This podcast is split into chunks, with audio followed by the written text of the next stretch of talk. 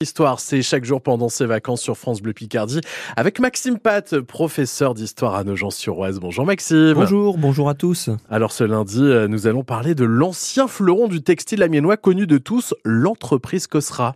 En effet, Cosra, un nom qui renvoie à une industrie qui a fait la renommée de notre capitale picarde pendant des siècles et qui renvoie surtout à une folle aventure, celle d'une famille qui a su faire prospérer autour d'elle toute une communauté de travailleuses et de travailleurs avec un savoir-faire exceptionnel, le tout dans un environnement urbain très harmonieux. Alors l'aventure Cosra, il faut comprendre que c'est d'abord une rencontre et un échange de bons procédés entre la famille Cosra et la ville d'Amiens. Pierre Cosra, l'initiateur de l'activité au XVIIIe siècle, va en effet donner à Amiens son talent, son savoir-faire et son énergie d'entrepreneur. Et la ville lui donnera en échange un environnement favorable pour y développer son industrie textile, puisque la ville picarde est déjà réputée à l'époque pour cette activité-là. Et donc de cette rencontre va naître une longévité qui va s'étaler sur plus de deux siècles. Cette longévité entrepreneuriale s'explique d'abord par la diversité et l'adaptabilité de la production des textiles Cosra. L'entreprise fait autant euh, des velours de coton, notamment pour concurrencer le velours de soie des fameux lyonnais, que des velours euh, gaufrés euh, destinés à l'ameublement, des velventines également, qui sont des cotons lisses, spécialité des Anglais d'ailleurs. Mais la famille Cosra, comme toute bonne famille française qui se respecte, fera face aux Anglais et réussira même à prendre le dessus. Ensuite, l'entreprise possède très vite des machines de fabrication très performantes qui permettent notamment de produire des étoffes façonnées avec minutie et en grand nombre. D'ailleurs, en 1834, Cosra est la première entreprise amiénoise à s'équiper d'une machine à vapeur, avant même que la révolution industrielle ne touche pleinement le pays. Et puis Maxime, on peut aussi dire que les ouvriers expliquent la réussite de l'entreprise Cosra. Complètement, car même s'il y a des machines ingénieuses, il faut les ouvriers avec la même ingéniosité.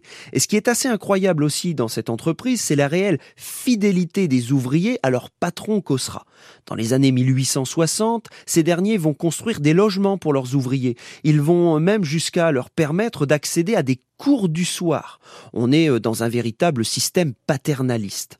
Bon, comme vous le savez, la production Cosra amiénoise s'est arrêtée depuis quelques années, mais on peut compter sur des passionnés pour nous faire revivre cette belle heure de production.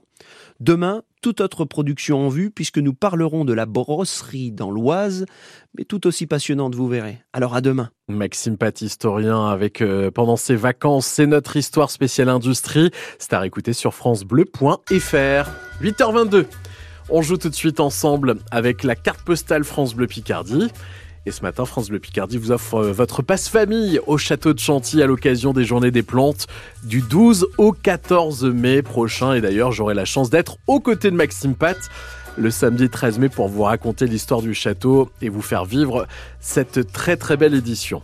Et pour ça, faut retrouver d'où a été envoyée la carte postale qu'on a reçue ce matin. Écoutez bien, un petit coucou du sud-ouest de la Somme, où nous passons notre semaine de vacances dans un charmant petit village. Nous profitons de la douceur actuelle pour faire de nombreuses balades où nous allons découvrir l'arbre à loc de Sainte-Claude, censé guérir fièvre et maladie de peau, mais aussi la chapelle à raiderie.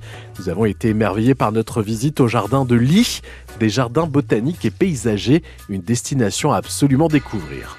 Alors, est-ce que vous avez deviné d'où a été envoyée cette carte postale? Bah, si c'est le cas, vous nous appelez maintenant au 03 22 92 58 58 pour gagner votre passe famille pour le château de Chantilly. On vous accueille juste après Ed Sheeran sur France Bleu Picardie. Bonne chance!